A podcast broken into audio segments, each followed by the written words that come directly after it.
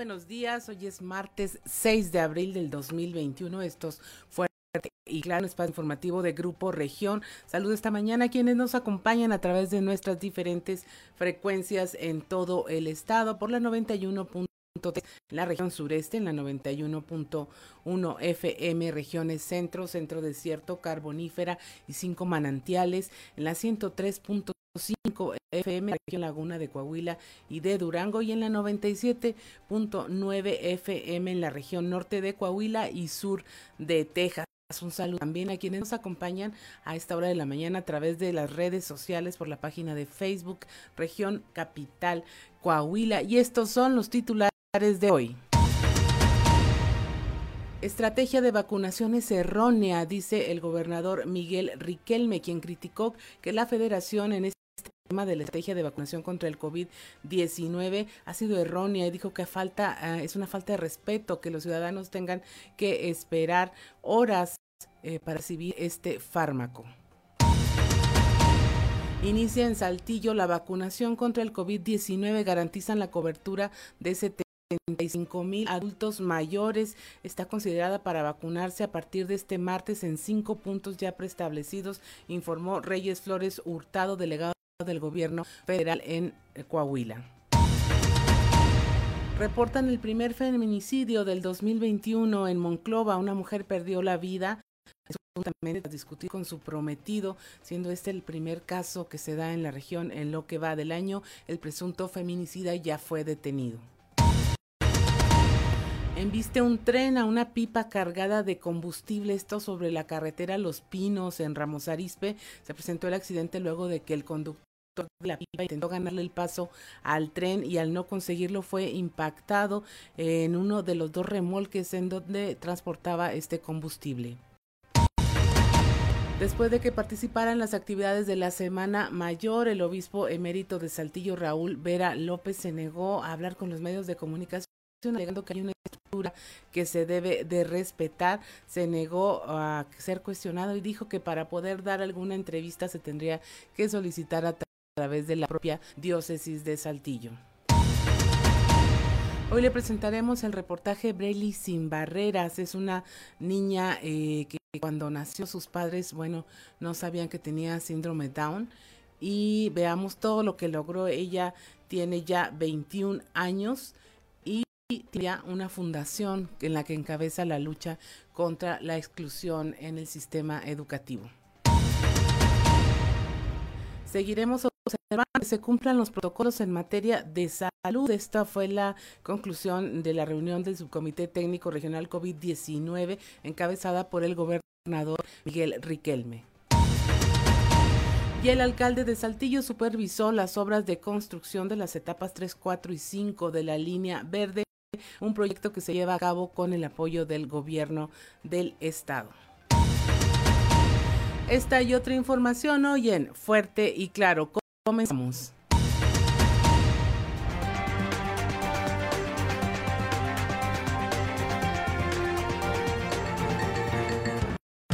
Esto es Fuerte y Claro. Transmitiendo para todo Coahuila. Fuerte y Claro. Las noticias como son. Con Claudio Linda Morán y Juan de León.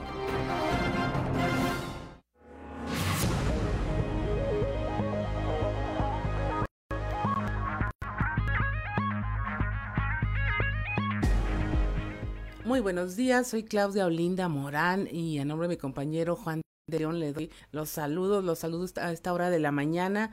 Eh, las temperaturas mayormente cálidas en la mayor parte del territorio coahuilense en ya estamos en 14 grados, en Monclova 18, Piedras Negras 19, en Torreón ya están a 20 grados, la temperatura más alta allá en la laguna General Cepeda y Arteaga 13 grados centígrados, en Musquis 16, San Juan de Sabinas 17 grados, San Buenaventura y Cuatro Ciénegas 18 grados centígrados. La región sureste Parras de la Fuente registra 16 grados y Ramos Arispe 14 grados centígrados. Pero si usted quiere saber cómo va a estar el clima el resto del día en todo el estado, vamos con nuestra compañera Angélica Acosta.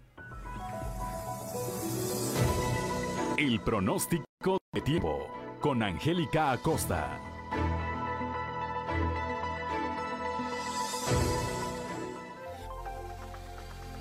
¿Qué tal amigos? ¿Cómo están? Muy buenos días. Qué gusto saludarte en este bonito martes 6 de abril. Pon atención, mi nombre es Angélica Acosta y estoy lista para darte los detalles del clima. Saltillo se va recuperando ahí poco a poco el termómetro. 24 grados como máxima se espera para el día de hoy, mínima de 16 durante el día. Mucho solecito, va a estar agradable y por la noche un cielo totalmente claro. 0% la probabilidad de precipitación para Saltillo. Monclova, temperatura muy cálida, 37 grados máxima espera que marque el termómetro, mínima de 20 durante el día principalmente soleado, más cálido y por la noche un cielo principalmente claro. Eh, cálido también para noche y Monclova. 25% la probabilidad de chubasco o de tormenta. Excelente. Torreón, Coahuila, 34 grados como máxima mínima de 18 día mucho solecito, va a estar caluroso y por la noche un cielo principalmente claro. La posibilidad de precipitación 0% ahí para nuestros amigos de Torreón, Piedras Negras, atención, también temperatura cálida, 36 grados como máxima se espera que marque el termómetro, mínima de 19 durante el día más cálido. Vamos a ver periodo de nubes y sol y por la noche un cielo parcialmente nubladito. 2% la probabilidad de lluvia ahí para nuestros amigos de Piedras Negras. Excelente. Nos vamos hasta la Sultana del Norte, Monterrey, Nuevo León, para toda nuestra gente bonita que tiene vuelta para allá. 30 grados como máxima se espera, mínima de 17 durante el día vamos a tener periodo de nubes y sol, no te preocupes, se va a sentir cálido, va a estar agradable y por la noche un cielo principalmente claro. 2% la probabilidad de lluvia ahí para la Sultana del Norte. Amigos, ahí están los detalles del clima, que tengas un excelente martes, cuídate mucho y nos escuchamos mañana de nueva cuenta con todos los detalles de la información del clima. Buenos días. El pronóstico del tiempo con Angélica Acosta.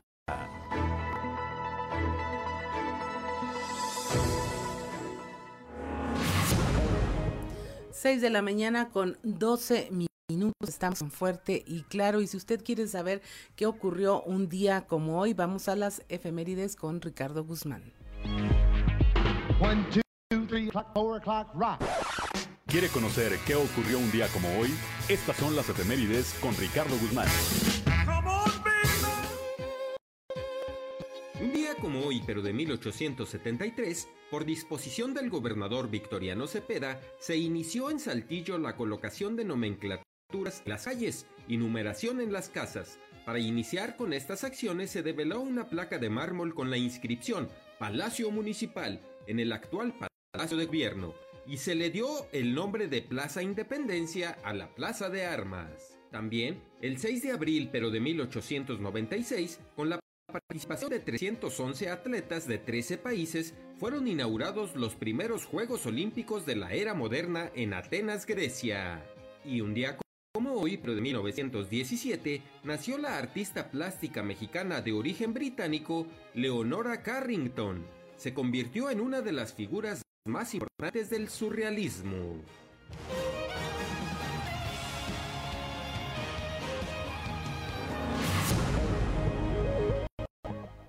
Son las 6 de la mañana con 13 minutos y mire, yo sé que no hace falta ningún pretexto para celebrar cualquier cosa en esta vida, pero si conoce a alguien que se llame Celso, Diógenes, Timoteo o Juliana, pues felicítelo porque hoy es día de su santo, hoy eh, hay que abrazar mucho, todavía manteniendo la sana distancia, pero seguramente conoce a alguien, aquí estoy echándole ojo a Ricardo Guzmán, seguro va a decir que es Celso Piña. Sí, ya, ya falleció. Celso, Diógenes, Timoteo y Juliana. Esos son eh, quienes integran el santo oral del día de hoy. 6:14 de la mañana y es la hora de irnos a los deportes con Noé Santoyo. Es un estadio con Noé Santoyo.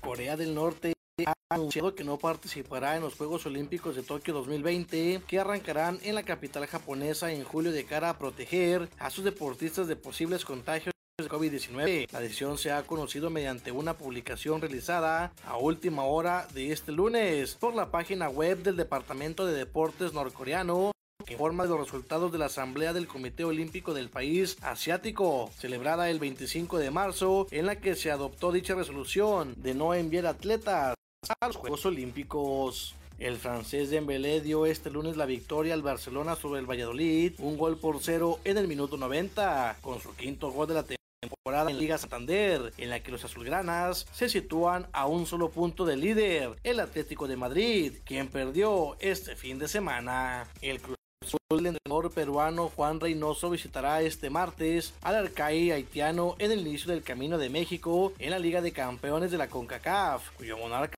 jugará el Mundial de Clubes. Liderados por el goleador uruguayo Jonathan Rodríguez, los azules llegan al partido de octavos de final en uno de los mejores momentos de su historia, luego de haber logrado el pasado sábado su undécimo triunfo consecutivo en el torneo clausura del fútbol mexicano. Reynoso enfrentará a los caribeños en Santo Domingo en un partido el que se guardará alguno de sus titulares para que el equipo no llegue desgastado al duelo ante Guadalajara el próximo sábado. Miguel Piojo Herrera, ex técnico de las Águilas de la América y de la Selección Nacional Mexicana se recupera de COVID-19. Según información dada a conocer a la cadena ESPN, el Piojo se contagió de esta enfermedad y pasó días complicados de los que ya ha salido adelante. Todo esto se ha dado bajo los rumores que ponen al Piojo como principal candidato para tomar la dirección técnica los Choros de Tijuana en sustitución de Pablo Guede para el próximo torneo. Resumen Estadio con Noé Santoyo.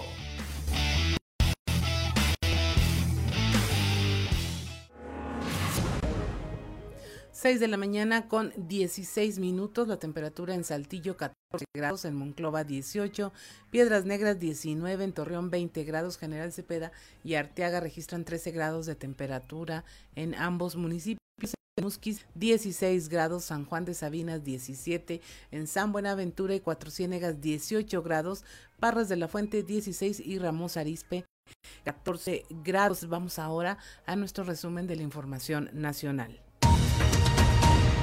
Caen en la frontera de México con Estados Unidos dos eh, personas que estaban en la lista de terrorismo del FBI, eh, dos son de origen yemení, estaban en esta lista, fueron arrestados en la frontera. El primer arresto fue el 29 de enero a 5 kilómetros de la entrada de Calexico en California. El segundo incidente fue el 30 de marzo a 5 kilómetros de este mismo sector.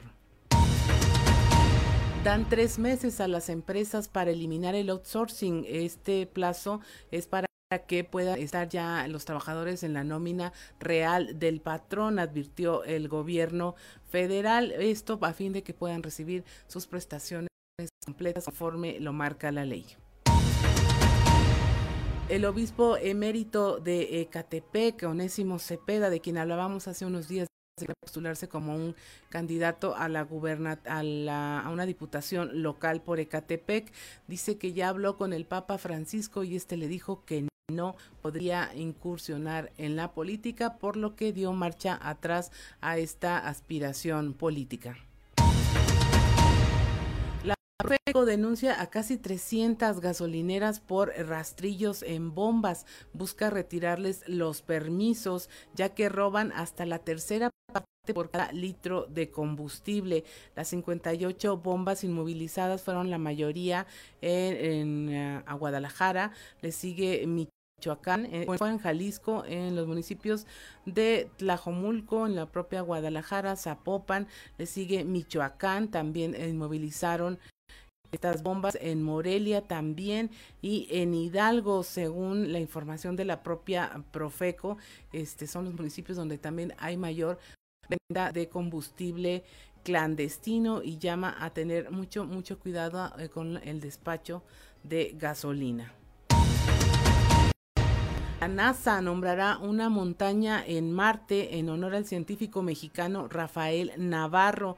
Este en homenaje para este hombre que colaboró en el desarrollo del Sample Analysis at Mars, el llamado Curiosity.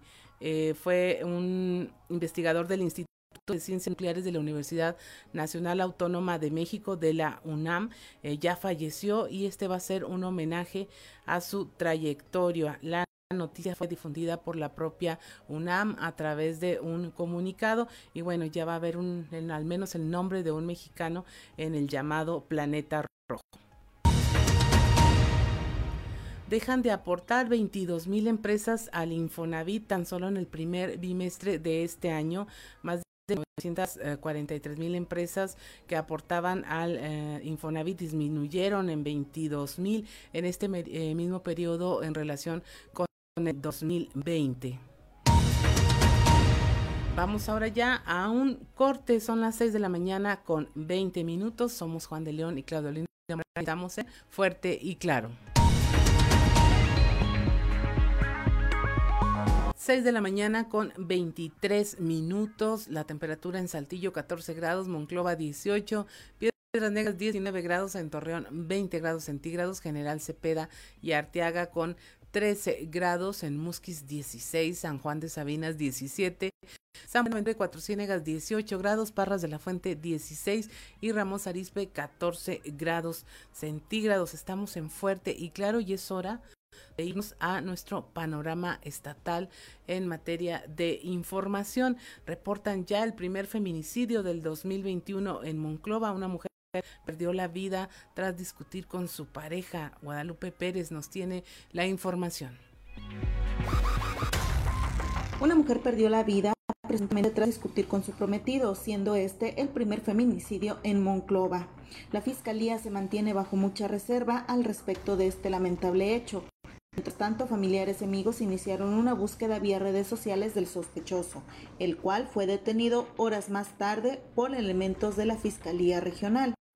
El reporte de las autoridades sobre este lamentable deceso se registró cerca de las 8.30 de la mañana de ayer lunes. Los primeros en llegar fueron los socorristas de Cruz Roja para luego dar vista a las autoridades sobre el deceso de la fémina. La víctima fue identificada como Alicia M., de aproximadamente 25 años de edad al momento de su muerte. Su cuerpo se encontraba en su domicilio ubicado sobre la calle 46 de la colonia 21 de marzo, vivienda en la cual apenas llevaba una semana viviendo junto a su pareja y prometido, José María B., el cual apenas días atrás, el 27 de marzo, le habría pedido matrimonio. Tras este incidente, este se dio a la fuga, por lo que las sospechas hacia él recayeron totalmente por parte de familiares y amigos, quienes también vía redes sociales hicieron comentarios relacionados a que le habían recomendado a la hoy víctima no volver con esta persona. En tanto, alrededor de las 16 horas de ayer, autoridades de la Fiscalía presentaron a un sujeto el cual se presume es precisamente José María B. Al momento las autoridades siguen manteniendo reservas en torno a este lamentable hecho en donde la víctima deja en orfandad a dos pequeños. Para Grupo Región Informa, Guadalupe Pérez. 6 de la mañana con 25 minutos. Vamos ahora aquí a la región sur donde sobre la carretera Los Pinos se presentó un accidente luego de que el conductor de una pipa intentó ganarle el paso al tren. Nuestro compañero Christopher Vanegas nos tiene la información. Sobre la carretera Los Pinos, en Ramos Arizpe, se presentó un accidente luego de que el conductor de una pipa intentó ganarle el paso al tren y al no conseguirlo, fue impactado en uno de los dos remolques que transportaba hidrocarburos, lo que generó un incendio que movilizó a los cuerpos del vecino municipio. Por fortuna, no se presentaron personas leccionadas, sin embargo, el conductor huyó del lugar, por lo que ya es buscado por las autoridades. Fue alrededor de las 11 de la mañana de este lunes que el operador de un tráiler que llevaba 12 remolques con 30 mil litros de diésel, cada uno, intentó cruzar las vías de la carretera a Los Pinos, pretendiendo ganar tren. Sin embargo, no lo consiguió y este terminó impactándolo en el segundo remolque volcándolo, lo que provocó que se derribara un poste de la CFE y la pipa comenzara a incendiarse. Ante esto, bomberos de Ramos Arizpe llegaron inmediatamente y comenzaron con las maniobras para sofocar el incendio y que la pipa no explotara. Autoridades municipales cerraron el paso de la arteria para evitar riesgos en la población y en los automovilistas. Además, se supervisaron las maniobras para el paso del combustible a otra pipa. Posteriormente, remolcar el vehículo para llevarlo al corralón, consignando el caso ante el Ministerio Público, ya que el responsable huyó del lugar, por lo que las autoridades ya están en para Grupo Región informó Christopher Vanegas.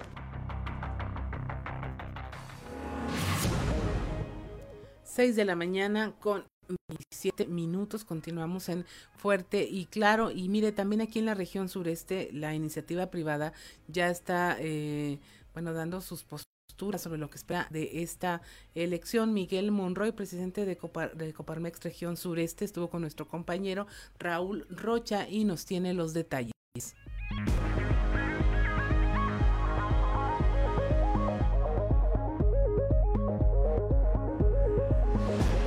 ¿Qué tal compañeros? Buenos días. Esta es la información para el día de hoy. La iniciativa privada espera que las campañas de los diferentes candidatos a diversos puestos de elección sean de altura, con buenas propuestas y sin descalificaciones, consideró el presidente de Coparmex Región Sureste, Miguel Monroy. Agregó que espera que las propuestas de los candidatos sean acorde a las necesidades que la ciudadanía solicita. Básicamente desde el sector empresarial, los que esperamos son campañas de altura, campañas de propuestas, eh, más que nada anteponerlas ante las campañas de descalificación. Entonces necesitamos campañas de altura para que propongan lo que los ciudadanos están, estamos solicitando, que somos a final de cuentas los, los, los, que, los que ponemos a, esa, al representante que va a ocupar ya sea la alcaldía o la diputación.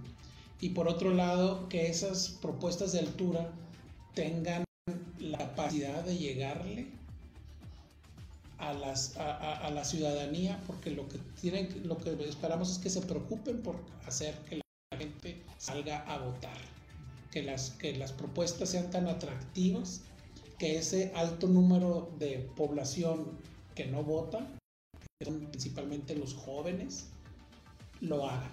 Entonces, que, que, los encanten, que los deleiten y que esas propuestas vayan orientadas a sacar eh, un mejor resultado en términos del abstencionismo. Y... Esa es la información para el día de hoy. Buen día. 6 de la mañana con 29 minutos. Muchas gracias, Raúl. Ahí lo tiene tiene que los encanten para que venzan el abstencionismo, es lo que dice el presidente de la Coparmex Región Sureste a los candidatos, Miguel Monroy.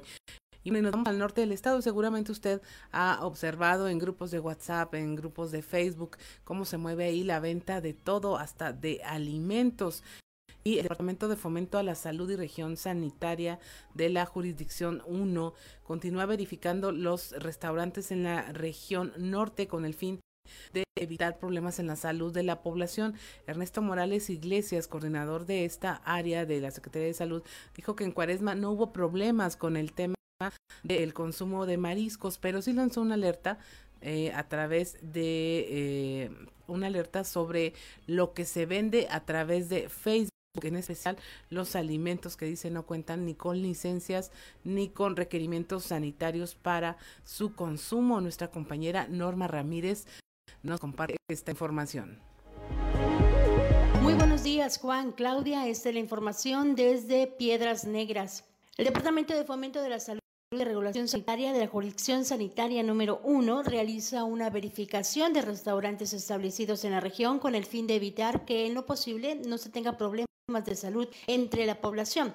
Al respecto informó el coordinador de la dependencia, Ernesto Morales Iglesias, quien informó que la temporada de cuaresma no se presentó problemas el uso de los mariscos y también alertó a los consumidores de alimentos que venden vía Facebook, puesto que en muchos de estos casos no cuentan con la licencia de salud y los requerimientos sanitarios para la realización de sus productos. De esto nos informa y nos alerta. Nosotros llevamos a cabo visitas de verificación a todos los establecimientos. Sí, efectivamente hay algunos que, que pudiera ser que se estén publicitando por medio y este, si están abiertos al público, sí se lleva a cabo la visita de verificación, ¿verdad? Eh, lo que sí podemos recomendar a la población, Es que eh, de preferencia consuma productos que elaboren en sus casas, ¿verdad? Para evitar este, que el día de mañana eh, pudieran adquirir alguna enfermedad, si, si esos establecimientos a lo mejor no cumplen con la, con la legislación. Es, es, importante que todos cuenten con la tarjeta de control sanitario, porque es a través a través de él que se da la plática, ¿verdad? Y se, se, obtienen lo que son las recomendaciones que establece la Secretaría de Salud para la elaboración o manejo de alimentos. Para Fuerte y Claro, desde Piedras Negras, Norma Ramírez. 6 de la mañana con 32 minutos y vamos ahora a la región carbonífera con nuestro compañero Moisés Santiago donde nos habla de la aplicación de 7 mil dosis de vacuna contra el COVID-19 en Musquis. Aquí eh, David Alejandro Musi Garza señaló que se está contemplando, de acuerdo a la población, se estima el 10% de abuelitos que tengan 60 años que entran en este esquema de vacunación. Muy buenos días Juan, muy buenos días Claudia, es un placer saludarles en este martes desde la región carbonífera. Efectivamente, es la información que tenemos para todos ustedes. Serán 7.200 dosis las que se aplicarán a los adultos mayores de Musquis. El jefe de la Jurisdicción Sanitaria 03, David Alejandro Musquis Garza, señaló que se está contemplando que de acuerdo a la población del municipio se toma el 10% como estadística de adultos de 60 años. Estos entran en el esquema de vacunación para que sean inoculados. Esto es lo que nos comenta el jefe de la jurisdicción sanitaria. En todo el municipio que estamos eh, eh, estimando un 10%, como lo ha sido para San Juan de Sabinas, para Sabinas, para Juárez, para Progreso, y, y en base al 10% de la población total es lo que se está vacunando ahorita aproximadamente para adultos mayores. Estamos hablando de 7.200 dosis que fueran necesarias para, para el censo de adultos mayores aquí en, en todo el municipio de Melchor Musqui. Claro, claro, pero temerosa por la enfermedad, este, sobre todo con mucha esperanza y con mucha alegría de que ya puedan ser vacunados. Sí, muy seguramente habrá gente que no haya querido acudir a su vacunación todavía por miedo. Los invitamos, ¿verdad?, que, a que pierdan ese miedo, a que, a que vean que la gran mayoría ya han venido a vacunarse, así como lo han hecho en otros municipios y que pues no realmente no, tienen ninguna reacción, no hay nada malo con la vacuna y al contrario, pues tienen un, ellos un beneficio. Bien, pues sin duda alguna ahí está la oportunidad para los adultos mayores de 60 años que puedan ir a vacunarse. No tenga temor, eh, hay personal muy capacitado en caso de que haya alguna reacción a la vacuna. Esta es la información que tenemos para todos ustedes, para Fuerte y Claro, desde la región carbonífera, su amigo y servidor Moisés Santiago. Que pasen un excelente día. Ya son las 6 de la mañana, 6 de la mañana con 35 minutos. Continuamos con la información. Y bueno, vamos ahora a la portada del día de hoy de nuestro periódico Capital, que en su eh, eh, nota principal, pues destaca este evento celebrado ayer por la tarde aquí en el Mirador, en la capital del estado, y que encabezó el candidato a la alcaldía de eh, Saltillo por el Partido Revolucionario Institucional, José María Fraustro Siller, Chema Fraustro, que presentó ayer, bueno, pues sus compromisos, sus compromisos de campaña. Ahí, entre otros eh, temas, más adelante estaremos detallando esta información, pues se comprometió a que Saltillo sea la mejor capital de México. En la imagen principal vemos también ahí a el eh, candidato con el con Saltillo como fondo acompañado pues de parte de lo que eh, integra su equipo de campaña. También eh, esta eh, nota errónea, la estrategia federal para la vacunación, ayer fue cuestionada por el gobernador Miguel Riquelme y es que lo que ocurrió en Torreón, de lo que también estaremos dando más detalles más adelante, pues hasta ocho horas han tenido a adultos mayores de 60, de 70 años haciendo fila. Uno de ellos falleció eh, y el secretario de salud al respecto aclaró que no había fallecido ni de COVID ni eh, eh, para que no hubiera una malinterpretación de este evento. Dijo, al señor le iba a dar el infarto, pero pues son condiciones que se ven agravadas cuando lo someten a periodos de estrés como el estar haciendo una fila de tantas horas. Bueno, se registra, ya escuchábamos a Guadalupe Pérez, se registra el primer feminicidio en Monclova y la Fiscalía General de Estado, pues en apenas unas horas dio con el eh, presunto responsable. También esto que ocurrió ayer en Ramos Arispe, prácticamente a punto estuvo de ocurrir una tragedia cuando esta pipa trata de ganarle el eh, paso, el paso al tren. En eh, un trabajo especial de Grupo Región, más adelante estaremos platicando esta historia, Breli, sin barreras, cómo eh, esta mujer, esta chica, allá de la región eh, carbonífera, ha salido, ha salido adelante contra, contra muchas condiciones en contra. También ayer esta eh, reunión del subcomité regional COVID-19 que encabezó el gobernador Riquelme allá en la perla de la laguna. 6 de la mañana con 38 minutos, son las 6 de la mañana con 38 minutos y bueno, pues en este sentido, eh, Claudia, auditorio, me parece eh, lamentable lo que ocurrió ayer allá en la capital del acero. Se registra este primer feminicidio, ya platicaba Guadalupe Pérez eh, de los detalles, pero en realidad cada vez vemos más la participación de la sociedad en las redes sociales. Yo no, no hay eh, tantos detalles todavía de cómo fue que la Fiscalía General del Estado logró dar con el probable responsable, pero sí me queda en claro que hubo una gran indignación eh, social y que hubo una gran participación de mucha gente que conocía a esta pareja aportando información. Fue una cantidad de información la que, la que comenzaron a dar eh, con detalles como que apenas hacía eh, cerca de una semana el probable responsable le había pedido pues formalmente matrimonio a eh, esta mujer que lamentablemente ayer a manos de su propia pareja perdió la vida, Claudia. Así es, y pues es, ahora sí que vale más alertar desde antes, vale más conocer todos este violentómetro que tienen como instrumento para saber cuando se está viviendo violencia y pues tratar de intervenir antes. Eh, yo creo que el hecho de que no haya impunidad es ya positivo. Que haya un detenido, que haya un presunto responsable, que las autoridades den con él, este, pues lanza un mensaje, ¿no? De que no es algo que, que se vaya a dejar pasar. Sí, de entrada me parece que es bastante importante, aunque lo ideal sería, pues que estos hechos no ocurrieran. Y si una persona es violenta, pues difícilmente hay manera de evitar o de eh, realizarlo. Pero, pues creo que como pareja hay un momento en que tienes que darte cuenta que no es una alternativa y que esa violencia puede ir creciendo al grado de que ayer al calor de una discusión, pues le quita la vida, ¿no? Son las 6 de la mañana, 6 de la mañana con 40 minutos, somos Claudio Linda Morán y Juan de León, estamos aquí en Fuerte y Claro.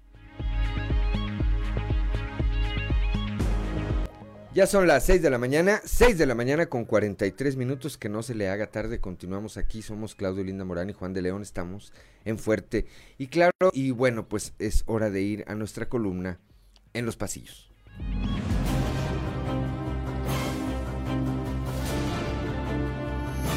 Y en el cartón de hoy, que conste, que nos presenta a Reyes Flores llevando atrás de sí un diablito con muchas cajas llenas de productos de Morena una jeringa enorme que dice vota por Morena con claramente la vacuna del COVID y que nos dice que conste, este programa de vacunación es ajeno a cualquier partido político. Yo no tenía ninguna duda, ¿eh? El evento que ayer encabezó Chema Fraustro desde el Mirador de Saltillo sirvió para una vez más comprobar que el de la alcaldía forma parte de un gran equipo que está trabajando para lograr el triunfo el próximo 6 de junio. La camaradería entre los asistentes, candidatos, militantes, funcionarios públicos, fuera de sus horarios laborales, por supuesto, y ciudadanos, da cuenta de la unidad con la que el tricolor llega a este proceso electoral. Todo esto en torno a su jefe político, el gobernador Miguel Riquelme. Chema, por cierto, logró congregar además a empresarios, presidentes de cámaras, sociedad civil y gente de distritos, colonias y barrios, ante los que dijo frases como, nosotros actuaremos rápido, trabajando en equipo y mirando futuro. Mientras otros destruyen, nosotros construimos. Al respecto, habrá que destacar el papel de Jericó Abramo, que sigue sin escatimar esfuerzos en torno a la causa de su partido, de la campaña de Chema y de su propia campaña rumbo a San Lázaro. Lo mismo anda haciendo Jaime Bueno, que ayer se dejó ver en Parras y General Cepeda, donde dejó muy claro que en conjunto con los candidatos tricolores recuperarán estos municipios, con Mayra Ramos por General Cepeda y Fernando Orozco por Parras. el revolucionario institucional logrará con Jaime Bueno reactivar estas localidades e impulsarlas desde la Ciudad de México para así recuperar su grandeza. Los que están viendo la tempestad y no se hincan son los servidores de la nación, comandados por el delegado federal Pérez Flores, que aún después de los pésimos resultados que hasta ahora ha habido en Coahuila en el proceso de vacunación anti-COVID, en Saltillo no aceptaron la ayuda del subcomité. El desdén federal es preocupante, sobre todo después de lo ocurrido en Torreón, en donde lamentablemente murió una persona en el marco de una inhumana espera bajo el sol y las malas condiciones, producto de la desorganización. ¿Qué se puede esperar ahora que lleguen a Saltillo? En otros temas, donde se preparan para la inminente próxima temporada de béisbol, es en los acereros de Monclova de Gerardo Benavides. Ayer, representantes del equipo, con Carlos Villarreal a la cabeza, se reunieron con autoridades de salud y del INEDEC para poner a su consideración la propuesta de protocolo de apertura del Estadio Monclova, mismo que pasará a revisión de las autoridades sanitarias y una vez autorizado, vaya el subcomité técnico COVID-19 de la región centro. Play ball. 6 de la mañana, 6 de la mañana con 47 minutos. Pues sí, hay que irnos preparando. Ya viene la temporada de béisbol que todo apunta a que eh, podrán, podrán en los estadios haber público, pues muy seguramente que no a la capacidad normal, estará restringida, pero a quienes eh, nos gusta el béisbol y a quienes de manera particular le vamos a los aceros de Monclova, pues tendremos oportunidad en algún momento de ir a algún partido. Son las 6 de la mañana con 47 minutos. Ya está en la línea telefónica nuestro compañero Víctor Barrón, allá desde la región lagunera, desde la perla de la laguna, para ser más eh, precisos. Ayer estuvo ahí el gobernador Miguel Riquelme y se refirió a la pues errónea estrategia que hay por parte del gobierno federal en este proceso de vacunación contra el COVID-19. Víctor, muy buenos días. Buenos días Juan y Claudia y buenos días a nuestros amigos de Fuerte y Claro. Así es, pues eh, encabezó el gobernador la reunión del subcomité COVID-19 en esta región lagunera y bueno, en su encuentro con los medios opinó sobre esta estrategia de vacunación en Coahuila, la cual considera una imposición de la federación y bueno, señaló que es inapropiada no es lo más correcto. Ya había pues todo un sistema comprobado eh, eh, que, es eficaz para la aplicación de vacunas, pero bueno, la federación opta por esto que pues eh, atenta contra derechos humanos de, los beneficiarios y pues aparte es una verdadera molestia. Vamos a escuchar lo que comentó el gobernador Miguel Ángel Riquelme Solís. Les pasarán en todo el estado en un boletín por parte de la Secretaría de Salud. Una estrategia, Adelante. La cual eh, Ese es el desglose de camas ocupadas, la Laguna 42, la sureste 30 son las que más, más camas ocupadas eh, tienen dentro de las 94 que, correcta. o que están ocupadas en este momento en, en la entidad. Adelante. Si en la vacunación, en todos los procesos de vacunación que ha tenido México y que ha tenido Coahuila en lo particular, sumado el Instituto Mexicano del Seguro Social, el ISTE y la Secretaría de Salud, los procesos han sido impecables. O sea, ¿por qué formar a un ciudadano tantas horas? ¿Por qué hacerlo esperar tantas horas? Tenemos los módulos de, de vacunación adecuados en, todo en toda la entidad, en las cinco regiones. La estrategia es equivocada, es errónea, pero estamos participando para que sea lo menos eh, fastidioso para los ciudadanos. Que quede claro que la estrategia la está aplicando el gobierno federal, que nosotros nada más estamos apoyando junto con los municipios. Son las 6 de la mañana, 6 de la mañana con 50 minutos. Bueno, pues ya de entrada, Víctor, habrá que señalar también que esto que ocurrió allá en eh, Torreón, en, con la muerte de una persona que estaba esperando eh, su turno para ser vacunada, estas esperas de las que hablaba el secretario de Salud de 6 a 8 horas derivó ya en el inicio de una investigación por parte de la Comisión de Derechos Humanos del Estado de Coahuila. Así es, eh, eh, es una investigación que, una carpeta que se abre de oficio. En estos casos, así lo ha señalado eh, el presidente del organismo, Hugo Morales Valdés. se hicieron también por ahí, pues, una serie de, de acciones por parte de la SEDEC. Señalaba, Juan, incluso que previo a que el secretario de Salud diera a conocer esta pues esta información se habían realizado inspecciones donde se detectaron pues anomalías serias no en el tema de la de, de la campaña de vacunación en la federación. Adultos mayores desmayados Juan eh, eh, situaciones precarias en las que se atiende. Y bueno eh, ya todo esto implica bueno al menos aquí en Torreón cerró ese ese centro de vacunación en, instalado en el Tec Laguna. Se mueve Sergio a otras dos instituciones ahora de la UAC, eh, eh, donde pues se espera que pues esto mejore, ¿no? Pero una situación que viene, la crítica, Juan, desde todos los sectores. Pues habrá que estar atentos, habrá que estar atentos. Gracias como siempre por tu, por tu reporte muy completo, Víctor Barrón. Un saludo ya hasta la perla de la laguna. Muy buenos días a todos, un saludo.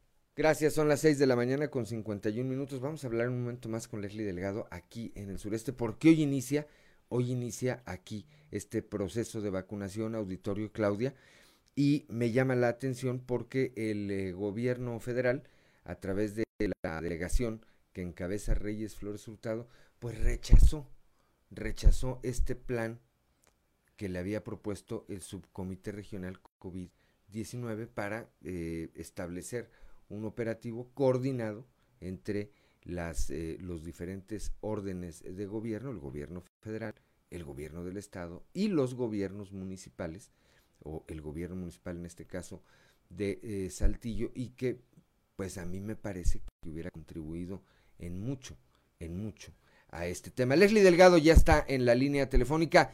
Desde anoche, Leslie, hay filas en, eh, en los diferentes centros en donde esta mañana está por arrancar este proceso de vacunación. Muy buenos días.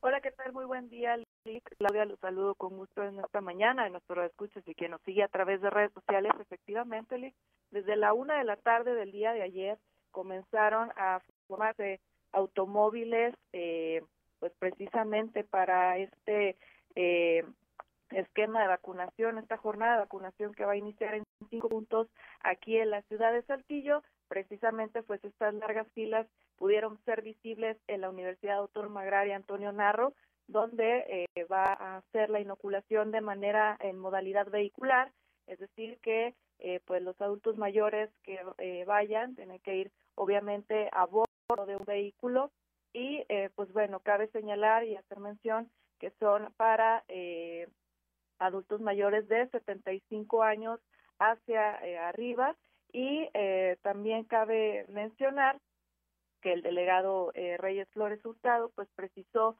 que eh, se espera que vacunen al menos cuatro mil eh, adultos mayores al día. Y pues bueno también esta situación se replicó en Ciudad Universitaria eh, de la Universidad Autónoma de Coahuila que se encuentra al oriente de la ciudad específicamente entre los límites de Saltillo y Arteaga. Y pues bueno durante esta mañana pues también ya se están haciendo visibles estas largas filas. Son personas que no están registradas en el sistema que eh, desde meses anteriores la Secretaría del Bienestar y el Gobierno Federal dio a conocer eh, dónde se tenían que registrar los adultos mayores. Y pues bueno, la mayoría son personas que no están registradas y que están esperando o que están esperando su turno para que puedan registrarlos en estos módulos de vacunación y pues puedan ser vacunados ya sea en ese mismo instante o posteriormente porque también dijo el delegado federal que las personas que se van a estar vacunando ya fueron llamadas con antelación para que acudan a uno de los cinco centros, ya sea en modalidad vehicular o eh, modalidad peatonal. Pues estaremos eh, atentos, eh, seguramente tú estarás en alguno de estos centros dando reportes para nuestros diferentes espacios informativos y mañana eh, estaremos tocando de nueva cuenta este tema. Gracias, Leslie, como siempre, por tu reporte. Muchas gracias, Lig, y excelente día para todos. Muy buenos días, son las eh, 6 de la mañana, 6 de la mañana con 55 minutos. Somos Claudio Linda Morán y Juan de León. Estamos aquí en Fuerte y Claro. Son las 6 de la mañana, 6 de la mañana con 59 minutos. Continuamos aquí en este espacio informativo. Claudio Linda Morán y Juan de León aquí en Fuerte y Claro. Saludos rápidamente y de nueva cuenta a quienes nos acompañan en las distintas regiones del estado a través de las frecuencias de Grupo Región. Para el norte de Coahuila y el sur de Texas por la 97.9 de FM transmitiendo desde Piedras Negras. Para las regiones centro, centro desierto, carbonífera y cinco manantiales por la 91.1 de la frecuencia modulada transmitiendo desde Monclova, la capital del acero. Para la región laguna de Coahuila por la 103.5 de FM les enviamos también un saludo esta mañana y aquí para el sureste de Coahuila por la 91.3 de FM transmitiendo desde el corazón del centro histórico de la capital del estado, desde el edificio que está ubicado aquí en el cruce de las calles Allende y Ocampo, aquí desde el sexto piso. Muy buenos días, 7 de la mañana en punto. Bueno, el día de ayer sorprendió, me parece que a muchos de manera grata al final del día, el hecho de que eh, un grupo de compañeros de los medios de comunicación quisieron abordar al obispo hoy emérito de la diócesis de Saltillo, don Raúl Vera, pues para entrevistarlo y dijo que no, que él no daba entrevistas, que había una estructura que había que respetar y que para solicitar alguna entrevista periodística con él tendría que hacerse bajo, bajo eh, la estructura de la diócesis de la diócesis de Saltillo. Escuchemos.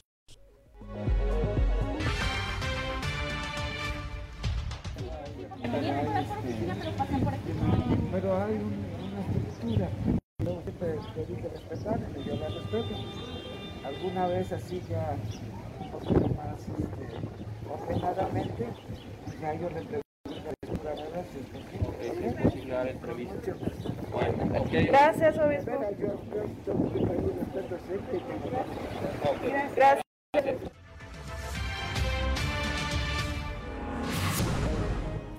Siete de la mañana con un minuto. Yo creo que después de esto Catón ya no va a decir, no, que se vaya Raúl Ver.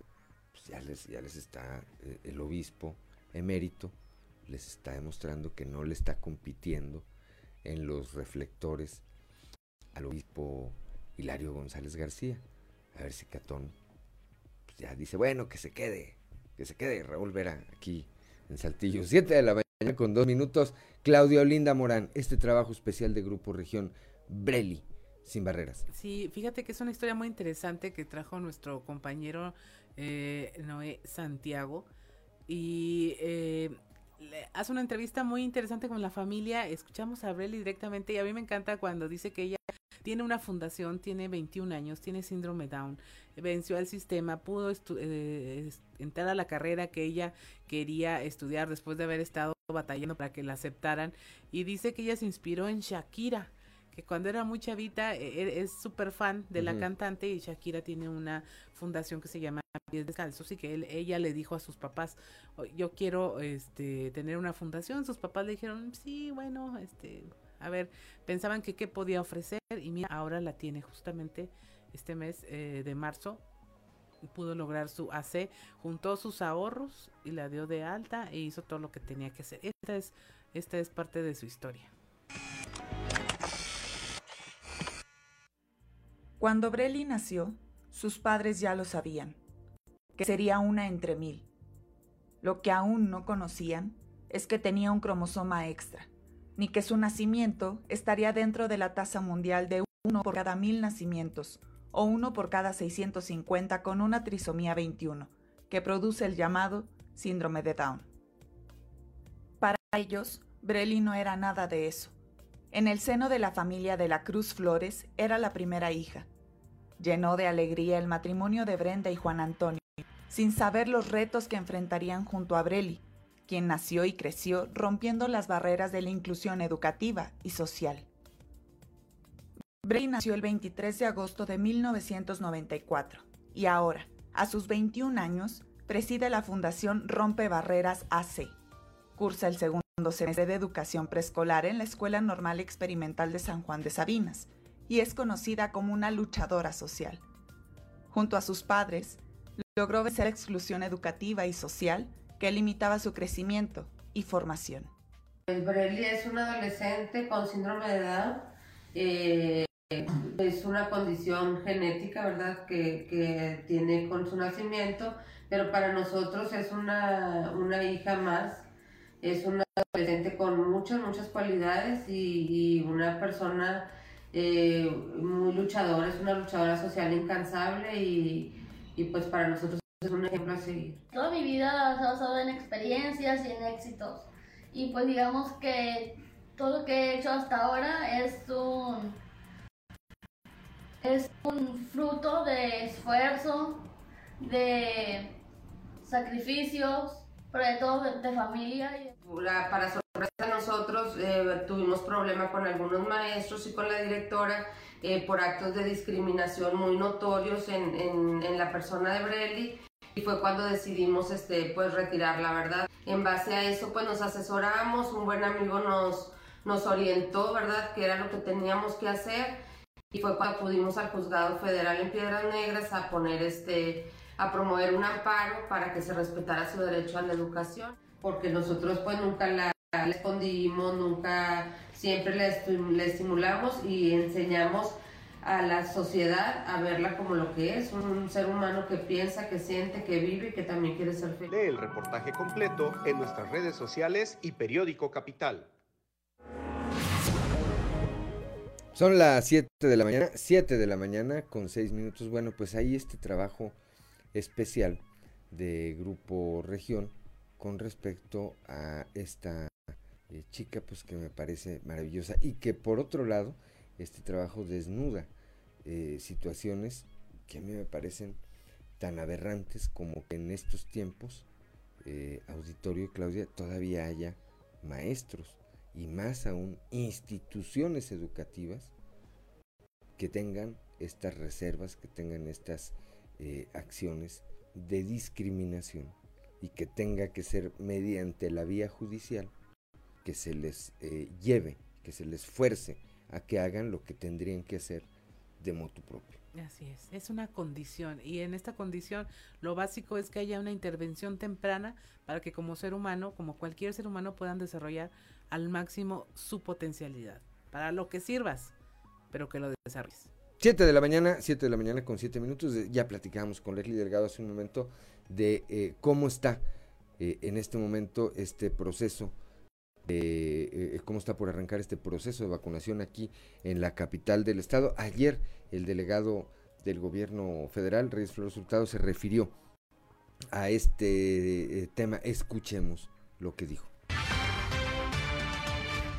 Que está garantizada el 100% de la vacuna para la población mayor de 60 años. Tenemos 76 mil vacunas garantizadas para Saltillo para aplicar a una población de 75 mil adultos mayores de 60 años.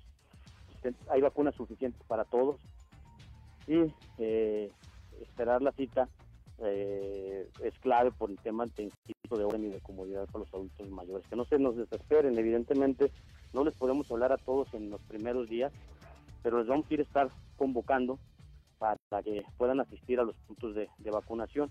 Si en algún momento por alguna, por alguna causa uno no se ha podido registrar en la plataforma, puede acudir para información a los puntos y en una mesa de atención rápido se le dará eh, la, asesoría o, la, o la, asistencia para hacer el registro e incluso darle su cita. Nosotros eh, esperamos a terminar de aplicar esas 76 mil vacunas, 75 mil vacunas en una semana.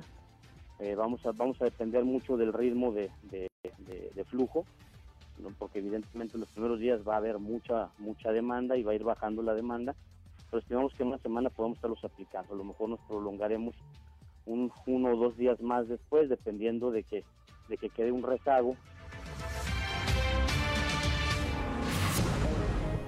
Siete de la mañana, 7 de la mañana con nueve minutos el día de ayer, al pie del mirador de Saltillo, el candidato del PRI a la alcaldía de esta capital, José María Chema Fraustrucillo, ayer, eh, perdón, presentó, presentó sus compromisos por Saltillo, lo que sería su plan municipal de desarrollo. Ahí, entre otros eh, aspectos, dijo que él será responsable de que Saltillo sea la mejor capital de México. Escuchemos.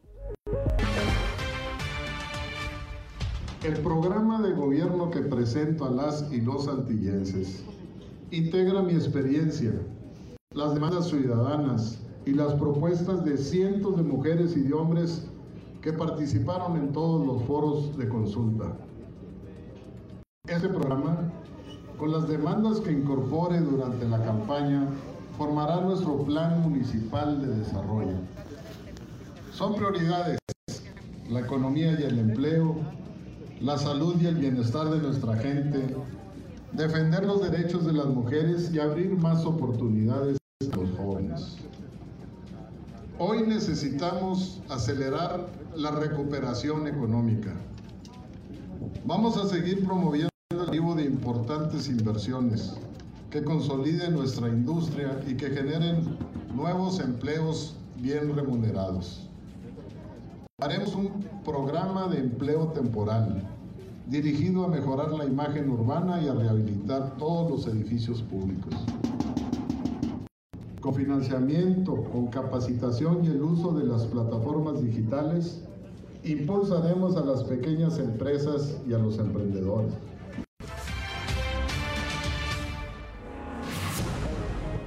Son las 7 de la mañana, 7 de la mañana con 10 minutos. Bueno, pues esto es parte de lo que ocurrió el día de ayer por la tarde ahí en el mirador de eh, Saltillo. Eh, más adelante estaremos platicando también de otros temas de carácter electoral. Por lo pronto le apreciamos mucho al doctor José, Jesús Ángel, Jesús Ángel, perdón, Jesús Ángel Padilla, director de la Facultad de Medicina, que nos tome esta comunicación para platicar pues de un tema que nos parece relevante porque ahorita estamos eh, como en el ojo del huracán. Dicen que cuando hay una tormenta de esta naturaleza, en el ojo del huracán hay un momento en que no se siente que esté pasando nada. Ya pasamos el periodo vacacional de Semana Santa y muy seguramente en las siguientes dos semanas nos estaremos dando cuenta si habrá o no un repunte en los contagios de COVID-19. 19 y ese es el motivo de nuestra charla esta mañana con usted, eh, doctor eh, Padilla. Muy buenos días. Muy buenos días, me da mucho gusto saludarles, Juan de León, Claudia Linda y a todos su amable radio escuchas. Platíquenos, doctor, ¿qué puede pasar? ¿Qué puede pasar en las siguientes eh, semanas después de que ya tuvimos este periodo vacacional de Semana Santa y en donde nos dimos cuenta que muchos, muchos salimos? Bien, pues de acuerdo al periodo de incubación, estamos esperando que los casos que se pudieran haber contagiado durante este periodo vacacional empiecen a proliferar dentro de 5 a 12 días. Eh, tememos que, igual que haya pasado en otros países de Europa, una siguiente oleada de casos. Eh, hemos visto que la gente, una vez que llega la vacuna, se siente como que ya está la posibilidad de protegerse y por lo tanto es fácil que relajen las medidas. Nosotros, a través de su medio, agradecemos la oportunidad que se nos brinda para culminar a toda la población a si bien es cierto que en estos días previos los casos han disminuido tanto en letalidad como en frecuencia, incidencia, pues eso quiere decir que las medidas eh, han dado cierto resultado y no es para que se abandonen, justamente es para que nos adhiramos mucho más fuerte a ellas, porque pues hemos visto que hay variantes en los tipos de, virus, eh, de coronavirus, y eh, entonces la letalidad pues todavía no está definida como si es sí es más contagioso, pero no sabemos si puede ser para nuestras genes más agresivo. De tal manera eh, que invitamos a toda la población a que se esmere en el cuidado de su persona y de las personas que, con las que conviven, usando cubrebocas, lavado de manos, utilicen por favor antisépticos orales después de cada comida antes de acostarse. Eso disminuye la carga viral y por lo tanto puede eh, impedir que eh, la gente se contagie el virus. Eh, eh, doctor, una pregunta. A ver, usted se refería a un tema que a mí me parece que lo hace de manera muy acertada. A partir de que comienza este proceso de vacunación, como que hubo un respiro, un, un relajamiento. También, pero también hay otros, como hay quienes dicen, no, pues es que a mí ya me dio. A quien ya le dio, ¿le puede volver a dar, doctor? Claro que sí. Y nada garantiza que pueda ser más leve que el previo que tuvo. Al contrario, si uno lo adquirió, quiere decir que sus conductas son conductas de riesgo, que sus contactos eh, cotidianos son contactos de riesgo y por lo tanto eso le debe servir de experiencia para cuidarse, para esmerarse y, no caer en la confianza. Acuérdense del viejo dicho que la confianza mata. Doctor, buenos días. Le saluda Claudia Olinda Morán. Este, doctor, ahorita mencionaba, por ejemplo, estos de los enjuagues antisépticos orales. ¿Qué más eh, se puede hacer? Ya se conoce más sobre el virus, sobre su evolución, letalidad. ¿Qué más se puede hacer este para no solo para tratar de evitar contagios, sino para que, bueno, si se adquirió el virus sea menos eh, fuerte los síntomas, los efectos que tiene en el ser humano? Bien, pues el, medidas importantes son, por ejemplo, evitar el consumo de carbohidratos simples, porque esto nos pone en nuestra estado Tratar de los pacientes que mm, enfermen o hayan enfermado de hipertensión, de diabetes, procurar mantener sus cifras normales, practicar ejercicio al aire libre, con medidas preventivas obviamente, y eh, manejar el estrés. Todos estos son mecanismos que facilitan el que el paciente presente un, complicaciones o cuadros más severos. Estamos en un país en donde el 72% mayores de 20 años tienen sobrepeso o obesidad y eh, son agravantes importantes. En nuestros pacientes de aquí de Puebla, la comorbilidad más importante fue la hipertensión, luego la diabetes y luego la obesidad. Pero hay que tener en cuenta que la obesidad pues es gestora, facilitadora de las primeras dos que he mencionado. De tal manera que mantener un peso saludable, una vida armónica, una vida plena en ejercicio y eh, cuidando la sana distancia son las medidas que mejor podemos recomendar a la gente para evitar enfermarse y para que si la enfermedad da, pues sea menos letal. Eh, Doctor, sí, sí perdone. Ah, no, si tiene alguna otra medida, recomendación. Em, no, más bien quería compartir con su auditorio, con ustedes, Claudio Linda Morán y, y Juan de León, el que ahorita estamos en la Facultad de Medicina y en este momento están abordando los autobuses, los alumnos voluntarios de nuestra facultad que se han apuntado para participar en esta gesta que consideramos histórica, que es la aplicación de las vacunas. Nuestros alumnos en forma voluntaria y con las medidas necesarias han estado apuntándose para participar, quieren hacer presente a la Facultad de Medicina en, en estos momentos, colaborando con la comunidad eh, y expresando su vocación de servicio para prevenir los daños que esta pandemia nos ha traído. ¿Cuántos, cuántos alumnos son, eh, doctor? Eh, se apuntaron 180, van a participar ahorita 180, pero tenemos alrededor de 215 que, que han querido participar. Iremos rolándolos porque tal parece que las jornadas van a ser largas. Eh, nosotros pues participaremos eh, tomando registro de los pacientes, checando signos vitales, colaborando desde la posición más baja en escala de responsabilidades, pero eh, sí de la más cercana con, la gente que acudirá a, al llamado de vacunarse. Pues un reconocimiento, por supuesto, un reconocimiento, doctor, para todos ellos. Creo que es un reconocimiento para la facultad el que les estén eh, permitiendo o demandando esta participación. Eh, por supuesto, ¿algo que quiera agregar usted esta mañana, doctor? Pues que nos cuidemos todos, que no nos confiemos, que podemos tener una vida plena en satisfacciones, en alegrías, que la tecnología nos facilita mucho las cosas y que si nos organizamos bien podemos salir adelante de esta etapa que como humanidad nos ha tocado vivir y convivir.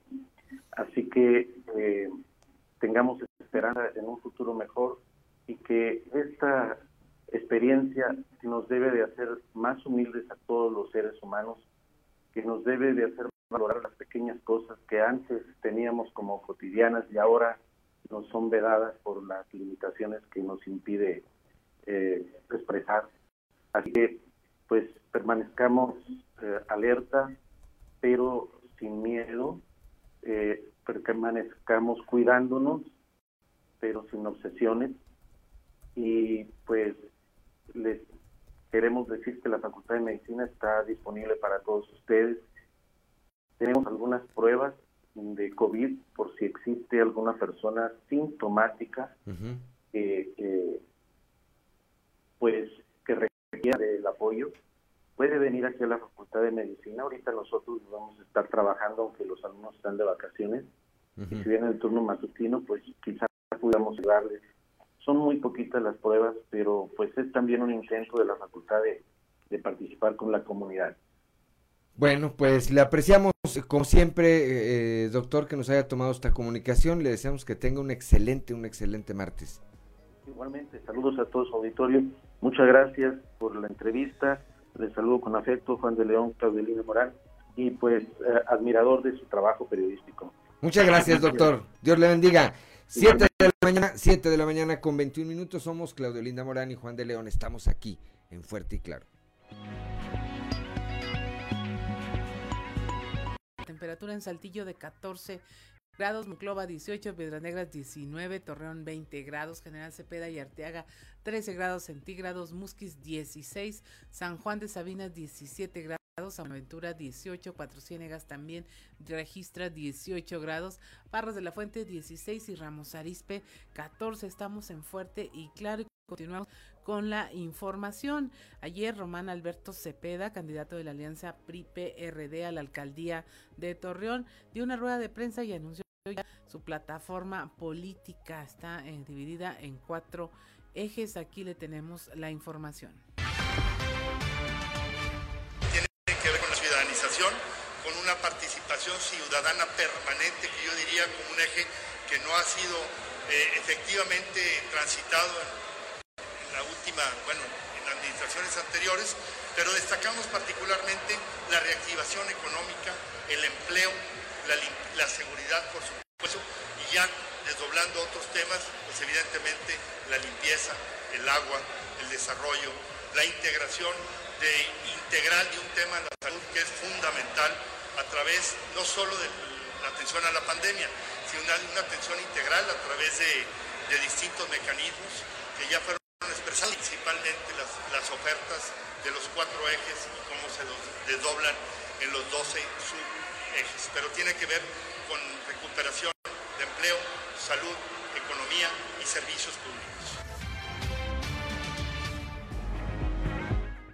7 de la mañana con 26 minutos. También aquí en Saltillo, en la colonia Bellavista, ayer se reunieron cientos de ciudadanos con el candidato a la alcaldía por Morena, aquí en Saltillo, Armando Guadiana, quien aprovechó la oportunidad para dar a conocer el programa del buen vivir, que es dentro también dentro de su primer eje de gobierno denominado bienestar. Dijo que en este eh, programa se incluyen proyectos para beneficiar a los ciudadanos como Cero Hambre, donde se plantean comedores comunitarios, así como a crear un padrón de familias con alta necesidad de, económica o en situación de indigencia.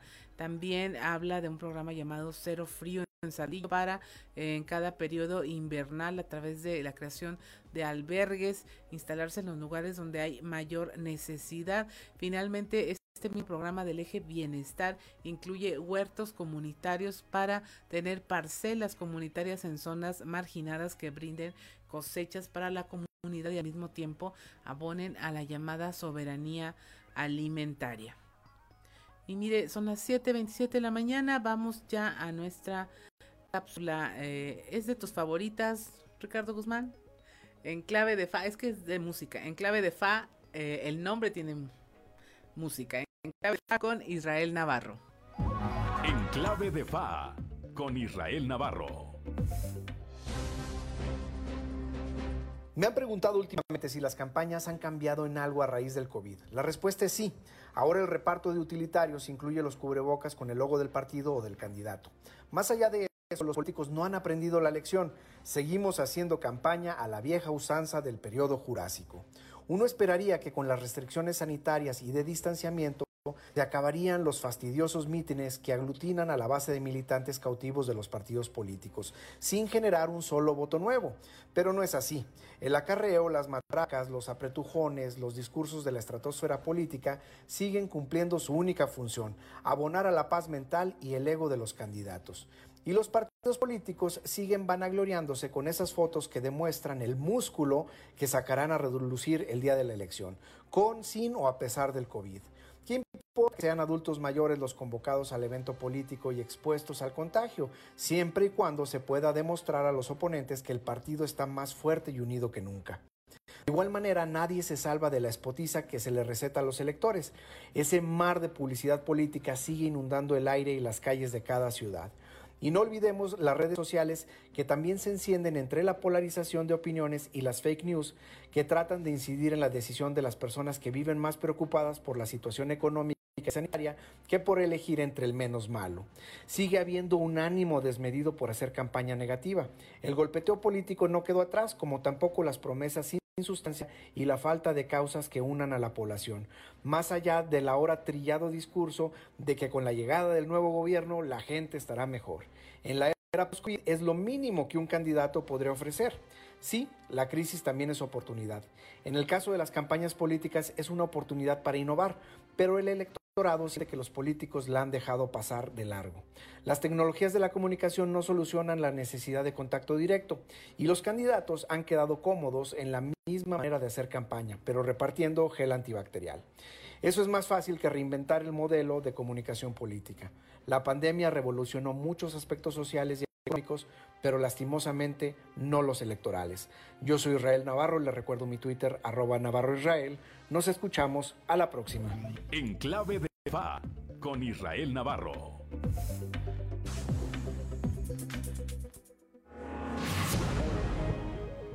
Son las 7 de la mañana, 7 de la mañana con 30 minutos. Hay, hay que ver, vamos a tratar de platicar hoy con Israel Navarro, a ver si nos puede tomar una comunicación el día de mañana, Claudia. Él es especialista en temas de carácter eh, electoral. Creo que es importante tener un punto de vista como el de Israel para ir teniendo una, eh, un primer pantallazo de cómo arranca esta campaña electoral. Ayer, eh, un medio de comunicación de aquí, el periódico Vanguardia, para ser más preciso, difundió una encuesta en la que aparece Chema Fraustro con una ventaja considerable sobre su más cercano perseguidor, que es Armando Guadiana. El periódico El Financiero de la Ciudad de México hace eh, cuestión de que será unas dos semanas, había publicado ya una encuesta en donde aparecía como eh, puntero Armando Guadiana. Dices, bueno, ¿a cuál de las dos encuestas le puedes creer? creo que será otro tema interesante. Creo que será otro tema interesante. Eh, la cuestión con cada proceso electoral es que va desnudando, va desnudando a casas encuestadoras.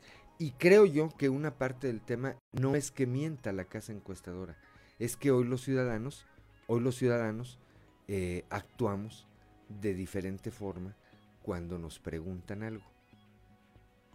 Así es pero debe haber algún otro candado que tengan estas encuestadoras para decir, bueno, pero esto, pero esto. El viernes, eh, no, ayer también o antier publicó una encuesta, platicábamos de ella, el norte de Monterrey, donde dicen ya dio vuelta las preferencias en Nuevo León.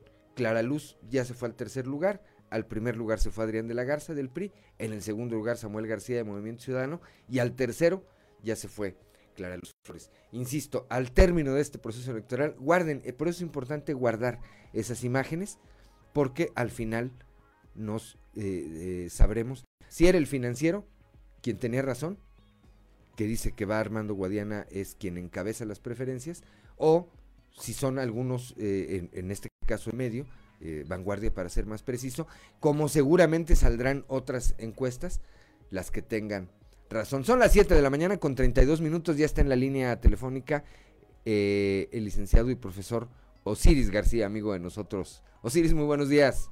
Buenos días, vos, encantadísimo de poderlo saludar finalmente el día de hoy, este, contento de, de saludar a los victorios también. ¿Cómo anda la patria, Osiris? Bien, vos fíjate que justamente estaba, eh, esto que tengo preparado para el día de hoy versa sobre lo que estás eh, esgrimiendo como argumento ahorita para el futuro, que es lo, de las encuestas de esta semana que vimos, al menos en Saltillo, este, pues distintos eh, medios de comunicación con algunas encuestas que ponen a distintos personajes a la cabeza en la en la carrera hacia la presidencia municipal. Sí, es interesante, eh, yo insisto en que eh, pues son fotografías del momento, pero que vale la pena ir eh, guardando, una como un eh, archivo, ¿verdad? Pero la otra porque nos va a permitir ver cómo van eh, coincidiendo, cómo, cómo se van dando estas encuestas y después del resultado final, pues quién tenía razón, ¿verdad?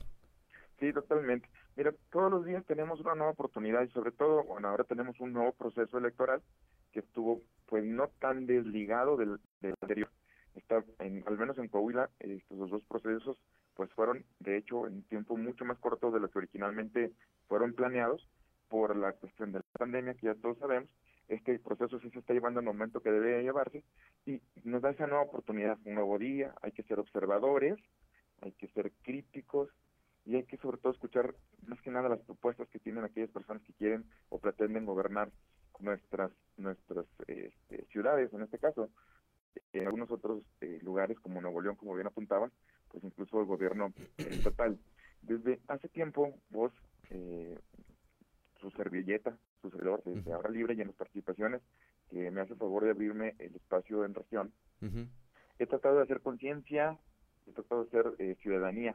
De verdad creo, eh, cre y mi, en el fondo de mi corazón desearía creerlo, que contrario a lo que otros piensan, sí hemos avanzado como sociedad y como medios de comunicación en esta tarea titánica de hacer un poco más de conciencia ciudadana para que las personas puedan pues, ser más observadores y críticos.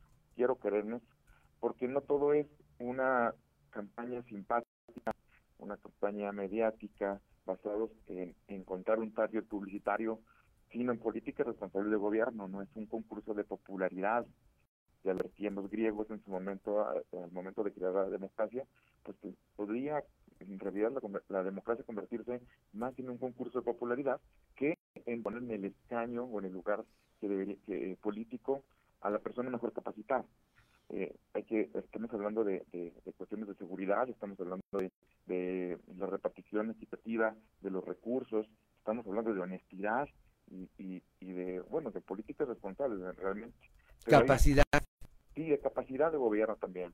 Y del equipo que va a llegar junto con el gobernante, porque no solamente es esta persona que va a estar sentado en la presidencia municipal, sino las personas que nos siguen también y que serán su equipo de gobierno.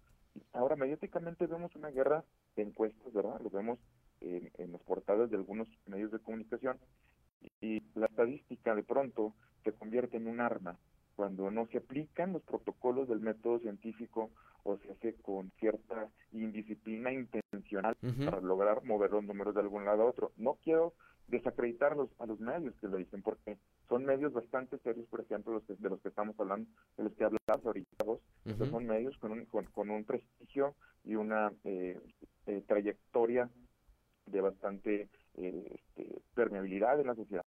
Pero eh, sí quisiera más bien llamar a la ciudadanía a, a, la prudencia y que se centraran en las propuestas y en el equipo de gobierno que llega, y como tú bien lo dices vos, en la capacidad de gobierno que puedan tener los personajes que están ahorita pretendiendo llegar a ocupar esos escaños. Sobre todo en tiempos en que la situación es compleja, en que la situación es compleja, en muchos aspectos, sí estoy yo de acuerdo, por supuesto, contigo, eh, Osiris, en que el voto tiene que ser muy razonado, el, en ver el perfil del candidato y el equipo que estará en torno, en torno a ese eventual eh, alcalde para saber pues qué resultados, qué resultados podremos eh, tener.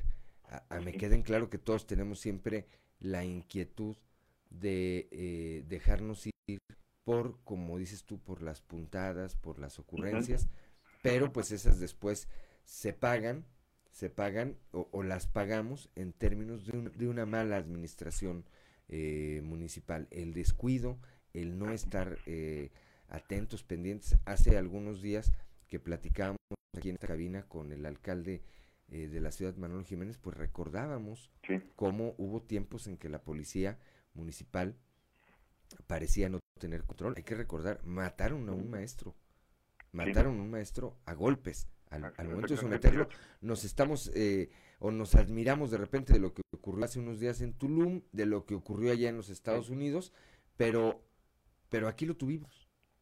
Sí, sí, claro, eh, violencia policíaca al punto de, de llegar a, a quitarle la vida a una persona, una policía que en realidad eh, debería haber sido eh, preventiva, no reactiva, termina quitando la vida a un. Y sí, lo apuntamos, lo, hemos tenido aquí, falta de supervisión, falta de capacidad, como lo mencionaba, y yo creo que es ahí donde tenemos que buscar, en realidad, hacer la conciencia ciudadana. Vamos a, ver, independientemente de los colores, las personas que tengan la mejor capacidad que haya sido probado para llegar a los, a los puestos de, de decisión, donde, como bien lo apunta, no estamos hablando nada más pues de que si se va a tapar un bache o no, sino que estamos hablando también de cuestiones que ya podrían poner en riesgo la vida de las personas. Sí, hace tiempo no, no se tenía el control que se tiene eh, en este momento de la, de, la, de la policía y nada te dice que, que, esas cosas no se van a repetir. Y si nos basamos en que me cae bien o me cae mal, mira, ahorita que mencionabas lo de Nuevo León, hablábamos este, de estas cuestiones de cómo dan la vuelta en las encuestas en, en algunos estados en la elección pasada de Nuevo León fue eh, una cuestión sui generis, de cómo el, Bronco arrancaba muy, muy lejos de los punteros y al final de cuentas, pues bueno, es el gobernador y también es el gobernador que ha tenido varias puntadas, este, muy graciosas y todo, pero es mostrando un poco de falta de capacidad de gobierno. Totalmente, eso, y, hay que recordar otra cosa, los candidatos, y esa es una condición que se da casi de manera general, los candidatos están para prometer. Pero hay que ver, pues, si lo que prometen es factible. Hubo uno que nos prometió que iba a bajar la gasolina, pues no bajó. Ese mismo candidato nos dijo que el día que él tomara protestas iba a caer la violencia, pues no ha ocurrido. Y esa, como esa, muchas otras cosas. Son ya las 7 de la mañana con 40 minutos. Osiris García, pues nos vemos aquí el viernes, guitarra en mano. Seguro, seguro nos vemos por ahí. Ojo a la ciudadanía que una cosa es ser buen candidato y otra cosa es ser buen gobernante. Así es. Estaremos platicando el próximo viernes. Que tengas un excelente martes. Abrazo, abrazo para todos en la 7 de la mañana con 40 minutos. Somos Claudio Linda Morán y Juan de León. Estamos aquí en Fuerte y Claro.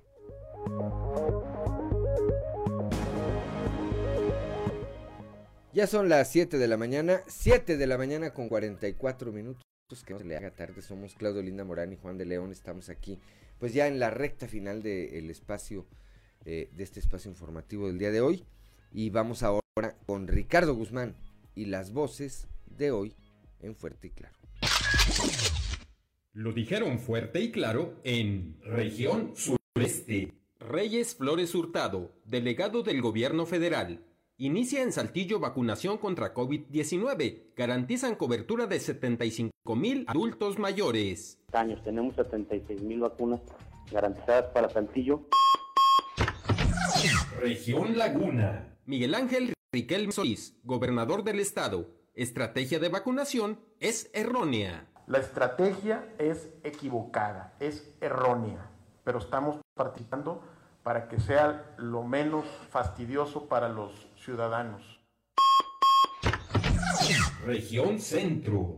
Rodrigo Chávez, delegado de la Fiscalía Regional de Monclova, reportan primer feminicidio del 2021 en Monclova se habla de un feminicidio. ¿Qué nos puede compartir al respecto? Bueno, eh, nosotros lo tenemos que catalogar así de inicio.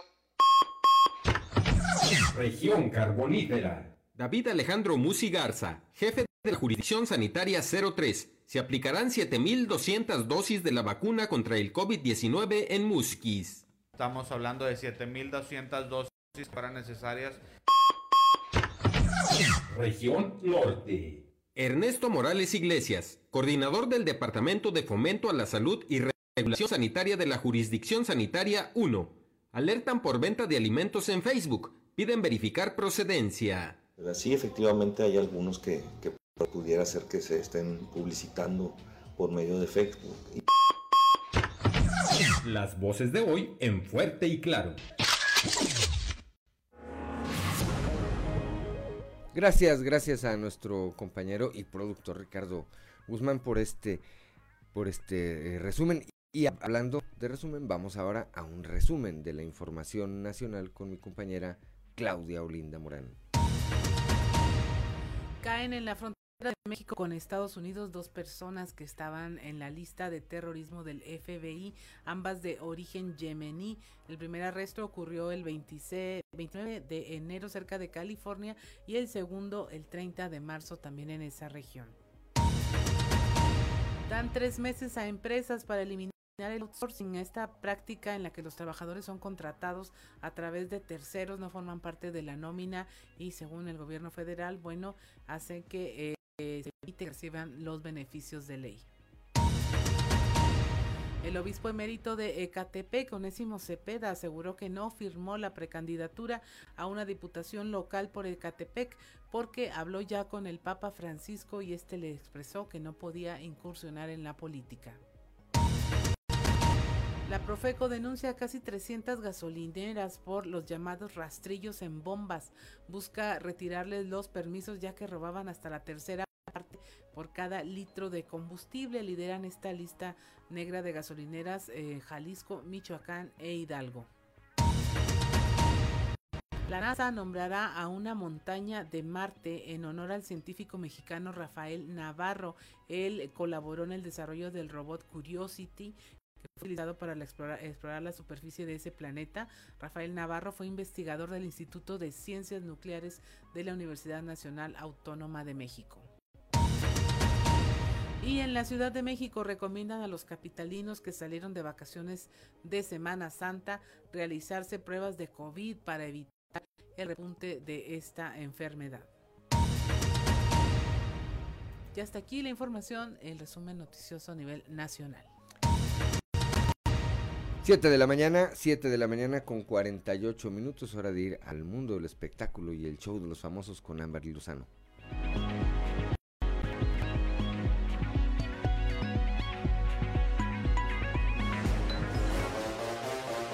Show de los famosos con Ámbar Lozano.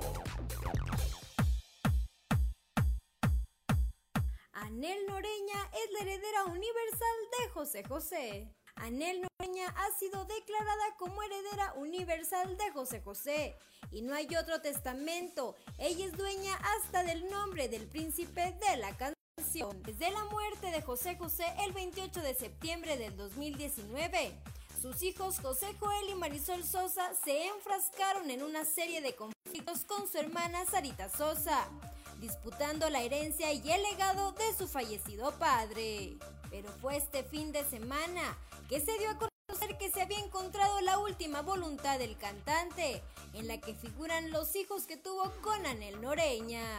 La ex representante legal de José José, Laura Núñez, dio a conocer en una entrevista que Anel Noreña fue nombrada la albacea en el testamento del cantante. José Joel y María Sosa, quienes dieron la noticia del testamento ante los medios de comunicación, aunque no se dijo nada sobre el nombre de su hermana Sarita Sosa en la última voluntad de José José.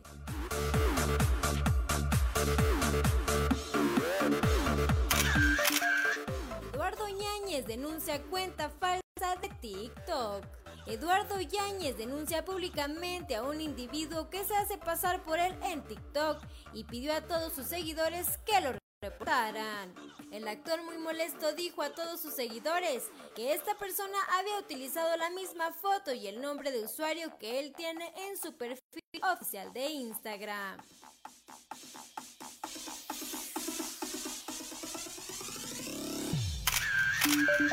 Reportó para Grupo Región Amberly Lozano. Ya son las 7 de la mañana, 7 de la mañana con 51 minutos.